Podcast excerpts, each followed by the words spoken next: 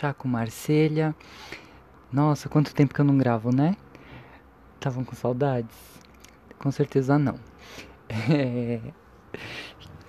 Hoje eu vou dar continuidade àquela nossa série que a gente tá falando sobre desmistificando o tarô, né? Eu não me esqueci da outra série, não. Eu vou dar continuidade, eu só não tive tempo ainda porque é, eu não vivo de tarô, né? Então é, eu estudo, tenho outros compromissos, então eu não consigo dar conta de tudo, mas é, conforme eu vou tendo um tempinho, eu vou produzindo coisas aqui e lá no Instagram. O Instagram é chacomarcelha, para você que está pegando esse, esse. ouvindo esse áudio pelo. esse podcast pela primeira vez. E, enfim. Vamos lá. Hoje eu vou falar sobre um post que eu fiz já há um tempo atrás lá no Instagram é, sobre as crenças, né? Por que, que é importante a gente falar sobre crenças no tarô? Porque hoje a gente vive num mundo que cada um é, pode pegar a sua crença e ou criar a sua própria crença e aplicar no que ela bem entender. Não digo que isso é negativo, né? É mais a gente precisa ficar esperto em relação a algumas coisas para a gente saber distinguir o que é o ego daquela pessoa montando a leitura dela e o que é realmente que faz parte do tarô. Porque essas coisas se confundem muito.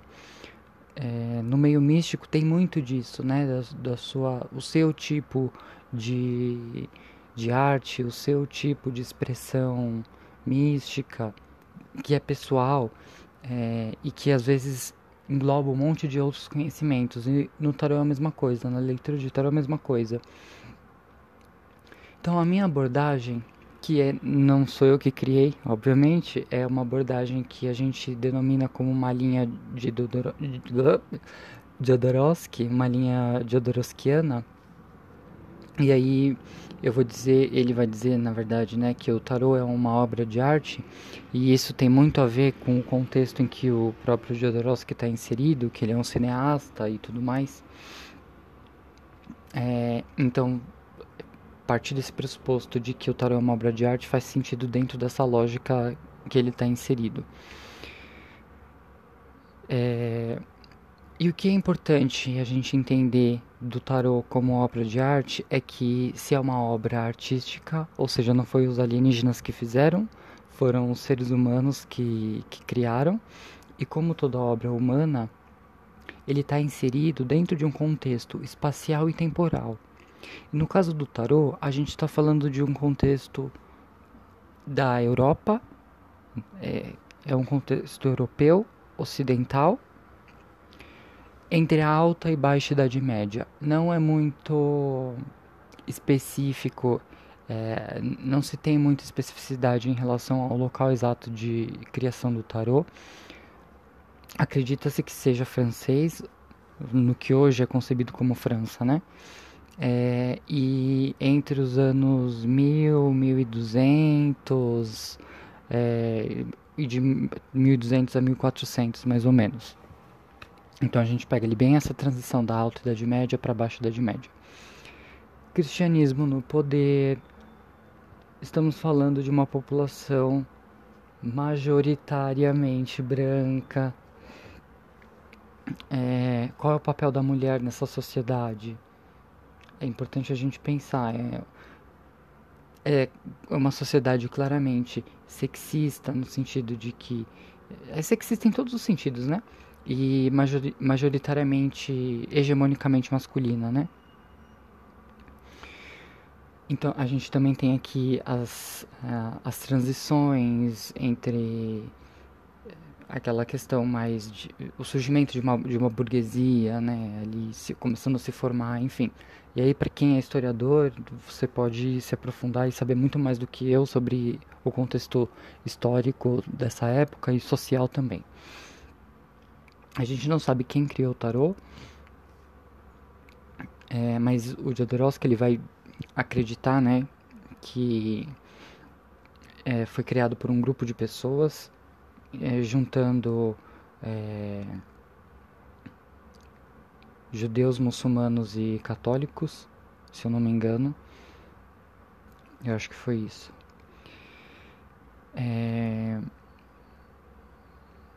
E essa, essa é a, a, a, o principal contexto, né? O, o tarô de Marselha. E eu, eu nunca falo tarô de Marselha, é muito raro eu falar, justamente porque para mim o tarô é o de Marselha. Quando a gente fala de tarô, para mim já eu já entendo que a gente está falando do, do tarô de Marselha, porque eu entendo que é a obra de arte. Eu entendo que é o ponto de partida. É a mesma coisa que a gente pensasse, ah, vou falar no quadro Mona Lisa. Você pensa na Mona Lisa do Leonardo ou você pensa naquela coisa porcaria lá que o, o aquela releitura porcaria do daquele cara que se chama artista, eu esqueci o nome dele, que que a mulher quebrou. Maravilhosa. Quebrou o vaso dela, o vaso dele na, lá no. Eu sempre esqueço o nome dele porque é bem dispensável mesmo. É, mas enfim. Você tá entendendo o que eu tô falando? Faz aqueles quadrados horrorosos, pinta o gato e pinta não sei o que, todos iguais. E vende por preço absurdo. Você tá entendendo o que eu tô falando? Não, vem a, a original. É, não estou criticando aqui necessariamente a releitura, estou criticando essa releitura fajuta. Mas a gente. Isso é para outro episódio. Para o próximo, talvez, dessa série. Mas aqui o que é importante a gente entender é que essa é a obra original como ela foi concebida dentro daquela época. Com todas as alterações temporais, com todas a as questões técnicas que o tarô vai passar, então vai ter a impressão do tarô vai mudar de acordo com o tempo. Então no começo ele vai ter muito mais cores e depois com a, as técnicas de impressão que só permitem usar acho que três ou quatro cores, várias cores vão se perder e vai ficar majoritariamente o preto, o branco que é do papel, o azul, vermelho e amarelo. Falei cinco, né? É, o branco já é do papel não conta. É, mas enfim, é isso. Entende, né? Eu estou falando de uma obra de arte, enfim. Acho que vocês conseguiram pegar, captar a, a construção é, que eu estou tentando montar aqui. E aí sim, as imagens vão refletir em primeiro momento aquilo que está posto ali, né? aquilo que está posto nas imagens. Então você vai ver um papa, porque a gente está falando. Todos, todos os personagens brancas. A gente vai ter um papa. A gente. Porque a gente está falando de, uma, de um local onde é dominado pela religião católica. Em contraparte, a gente tem uma papisa que nunca existiu na história, mas existe o mito da papisa Joana, né? Uh, a gente tem imperador, imperatriz. Imperatriz também, se a gente for pensar num contexto europeu, será que, que cabe? Se você souber, você me conta aí de alguma forma, porque eu realmente não sei. Hum, é, a gente tem ali os enamorados, né? Que a gente tem ali um, uma pessoa que parece ser um nobrezinho, meio que grudado ali com uma pessoa que parece ser uma jovem também nobre. E em contrapartida do outro lado tem uma outra pessoa é, que também tá com vestes nobres. Você percebe o cabelo preso ali. Eu olho para os namorados e eu me vejo numa cena daquele do filme Robin Hood da da Disney é, então você vê que tem uma certa nobreza ali, e aí você percebe é, o contexto mais ou menos histórico ali que está sendo retratado. O louco, você já vê que ele é mais, né? A roupinha dele é mais de. de pobre, para não falar de plebeu, né? Uh, e é isso, enfim, é, basicamente esse é um, um contexto que, que realmente está descrito ali na, na, nas cartas. E esse contexto ele tá a gente assim, a gente pode olhar para ele de forma concreta ou a gente pode abstrair, né? E aí é isso que entra o papel da arte dentro do tarô. Por que dizer que o tarô é uma obra de arte?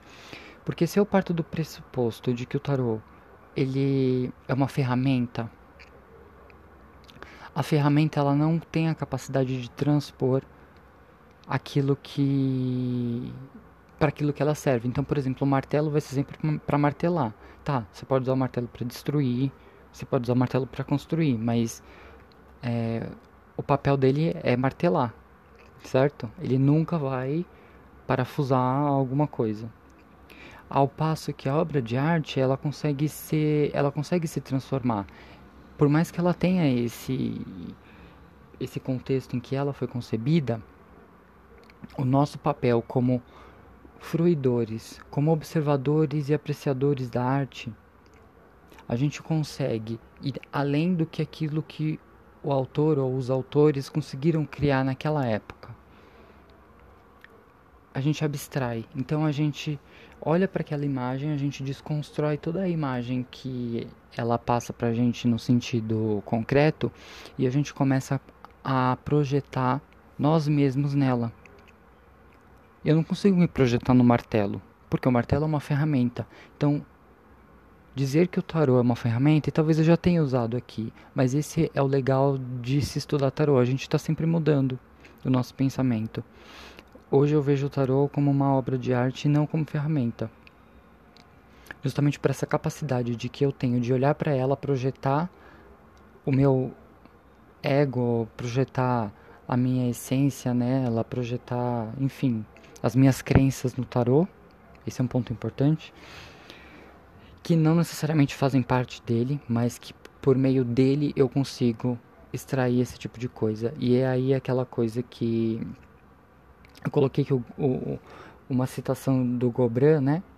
Que ele vai falar justamente que a fruição de uma obra ela vai além das classificações acadêmicas, ele, ela vai além do que aquilo que ela é posto. Então, dizer que o tarô é uma obra da Idade Média não, não é que está errado, mas sim, ele está inserido dentro desse contexto temporal, espacial, mas que pode ser superado a partir da fruição, que é a apreciação da obra. É eu olhar para a obra e eu encontrar aspectos em comum, comuns, opa, que isso? Aspectos comuns à minha realidade, ao meu sistema de crenças. E por que que isso é importante? Né? Porque a gente vai ter uma construção hoje onde todo mundo projeta. É muito engraçado isso, porque as pessoas chamam o tarô de ferramenta, várias pessoas. Você vai ver várias pessoas chamando de ferramenta, vários místicos, vários bruxos chamando de ferramenta.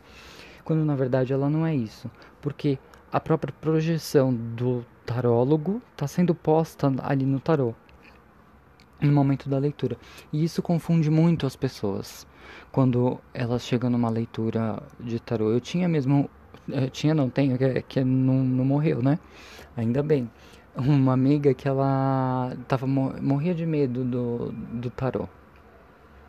Porque ela cresceu num ambiente é, católico, num ambiente, não sei se é católico, pode ser que, que seja evangélico, mas num ambiente religioso, conservador e tudo mais, onde o tarô ou coisas que não fazem parte do contexto dessa religião é, são vistas como o opositor, né, o demônio e tudo mais.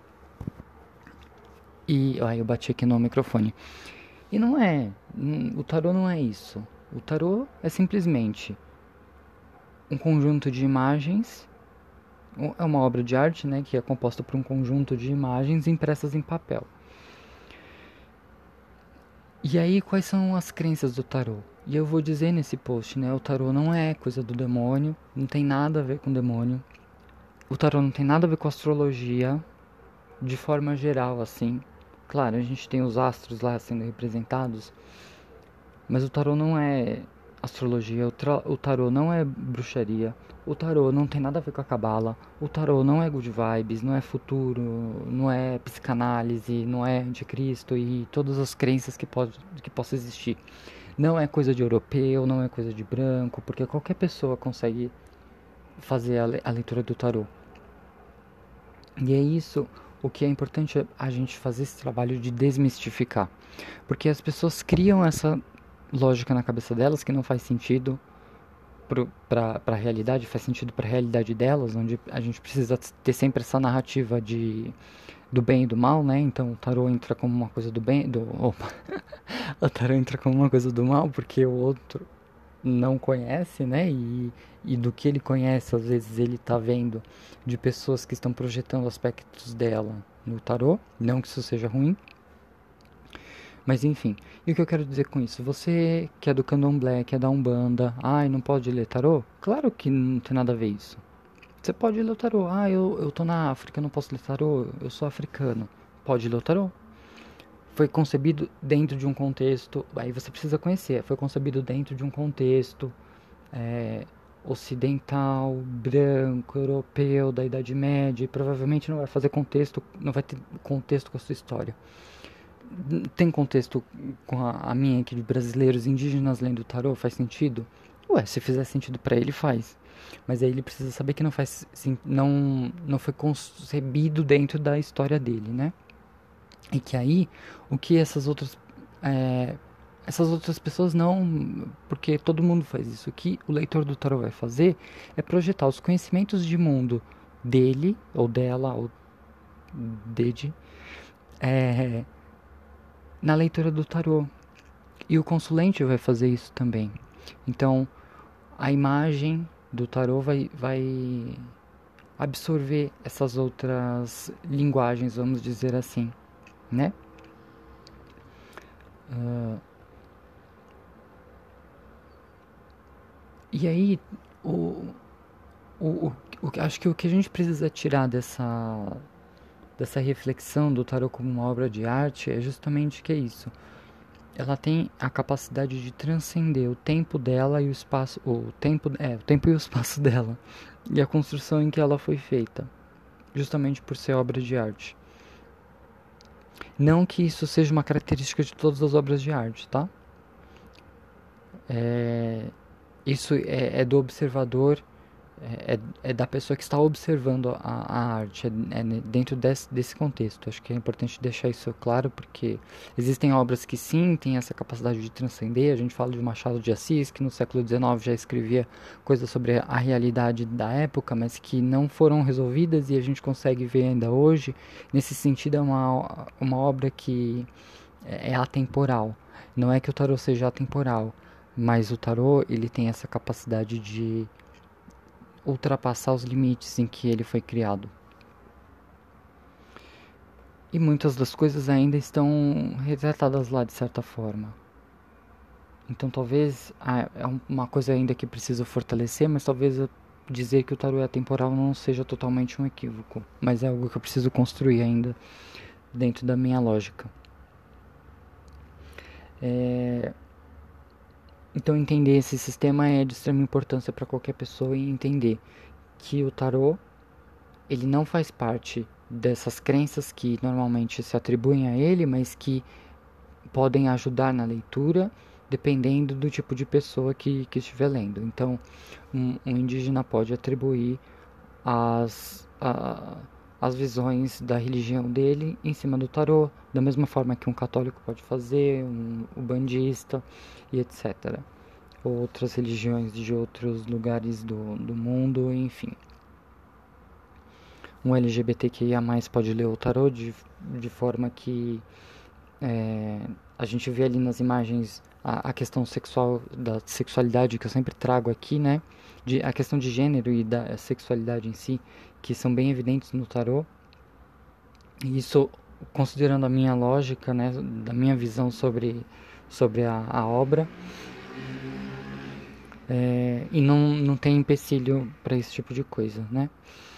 É, então é importante dizer isso. vou dizer mais uma vez: o tarô pode ser lido por, por qualquer um e o consulente pode ser qualquer pessoa.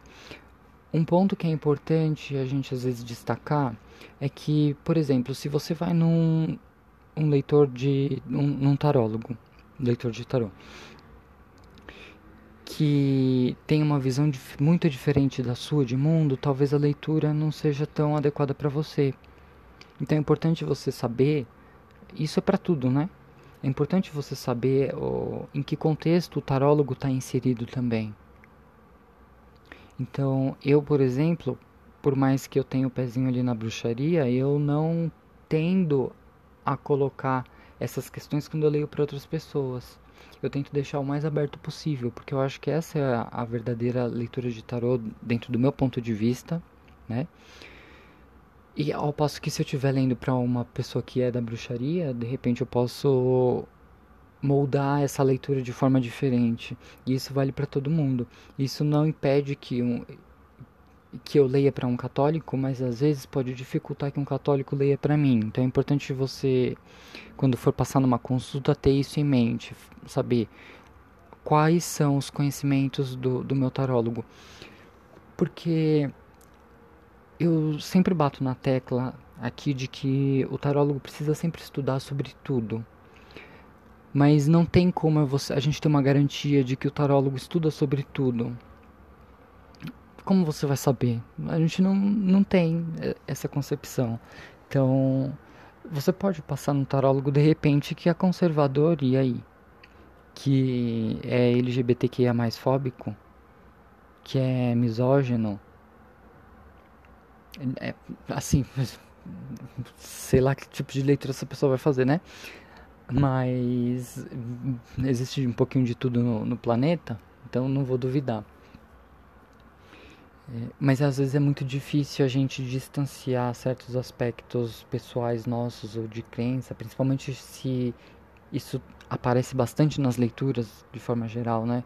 Então, essas projeções, eu digo, né, que tendem a aparecer. Então é importante você saber o histórico do seu tarólogo, saber em que contexto ele está inserido, saber o tipo de visão de mundo desse tarólogo, as crenças, e é importante para quem é tarólogo também entender qual é a crença do consulente ou da consulente. Porque não adianta você chegar e querer impor o seu sistema de crenças numa interpretação ali de uma, de uma carta que para o seu consulente não faz sentido, porque a leitura é pro consulente ou para consulente. Então, por isso que eu também sempre defendo a leitura em conjunto. O que essa carta aqui simboliza para você? A pessoa não precisa saber nada de tarô já eu faço isso assim, ó, com as leituras que eu tenho que eu tenho feito. Por que que essa carta saiu aqui para você? Ah, eu acho que foi isso, isso, isso, isso. Tem pessoas que falam mais, tem pessoas que falam menos, tem pessoas que às vezes não sabem responder, mas é, é conjunto. Eu nunca vou impor alguma coisa, eu não vou falar, ah, a esfinge aqui do, da roda da fortuna tá gerando dúvida. Alguém vai falar, não, eu ver a esfinge para mim é uma, um ser mitológico que aparece como proteção e não sei o que. Então tá vendo, o contexto mudou. E tá tudo bem. É, eu tinha deixado um trechinho e eu já dei até um um saborzinho disso aqui, falando sobre releituras, né? E eu quero fazer um, um especial sobre releituras. Um especial não, um episódio sobre releituras porque eu acho que é super importante isso.